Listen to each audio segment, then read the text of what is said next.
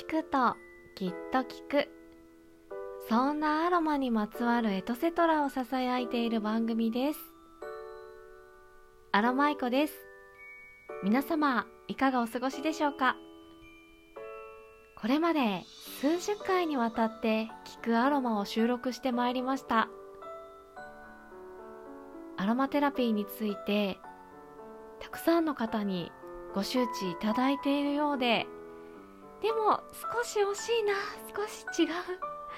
というね認識をしていらっしゃる方も結構多くお見受けしているというのが現状です。世の中にはアロマテラピー以外にもアロマという言葉が溢れていて例えばアロマオイル配合だったりとか植物のエッセンス配合だったりとかアロマの香りだったりとかね。そういった感じで世の中で歌われているアロマや香りイコールアロマテラピーとね錯覚してしまわれても仕方がないのかなともね思います。でも正直少し残念な気持ちにもなっています。この「聞くアロマ」ではアロマにまつわるお話をしているので私に関わっていただく方それから聞くアロマをねお聞きいただける方には正しい知識を入れていただいてその上本物のアロマテラピーをお楽しみいただく。これが私が聞くアロマをやっていく上での目標です。では今日はアロマテラピーとは一体何？というところからじっくり紐解いていこうかなと思います。アロマテラピーとはアロマ。芳香。これはかぐわしい香りと書きます。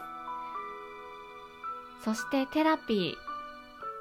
テラピーは自然療法などの療法ですね。このアロマとテラピーをくっつけた造語がアロマテラピーです。日本語に訳すと芳香療法です。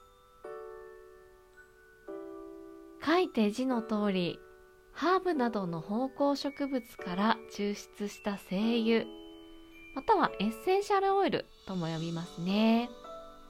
以後、えー、エッセンシャルオイルのエッセンシャルとオイルの頭文字を取って EO と呼ばせていただきますね。この EO を使って健康や美容に役立てる自然療法と呼ばれるものの一つ。がアロマテラピーです。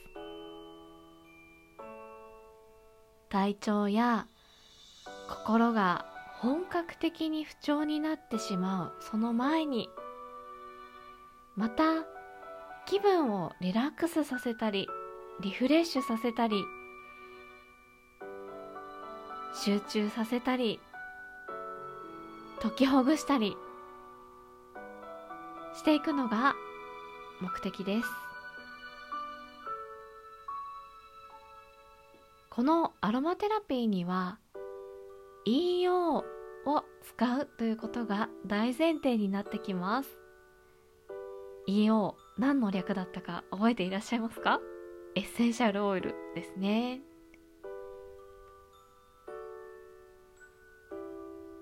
この回を今こうやってお聞きいただきました皆様はアロマテラピーは植物の精油を使った自然療法ということ。またアロマテラピーを行うには植物から取られる EO と呼ばれるものが必須になるということをご理解いただきました。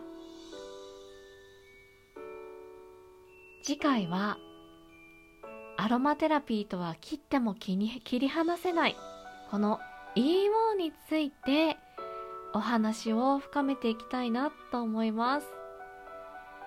大事なことなので少しずつゆっくりとお話を深めていきたいなと思っている次第です。最後までお聴きいただきましてありがとうございました。アロマイコでした。